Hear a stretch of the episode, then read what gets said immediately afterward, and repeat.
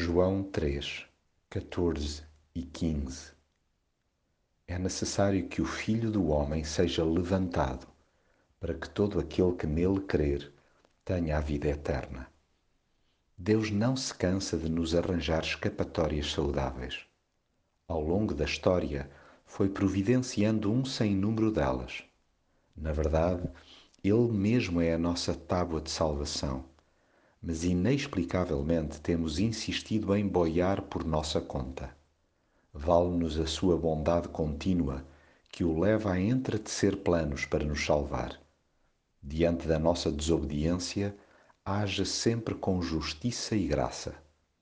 Assim como lá atrás levantou uma figura no deserto para a qual as pessoas pudessem olhar e sobreviver, também ergueu Jesus para que irrompesse a esperança eterna. Sim, Jesus foi elevado na cruz para que nós pudéssemos ser levantados agora e para sempre. Cabe a cada um a decisão de olhar para Jesus e crer nele. Isto é, reconhecer que importa agarrar a mão que nos estende para que cheguemos a salvo ao outro lado da margem.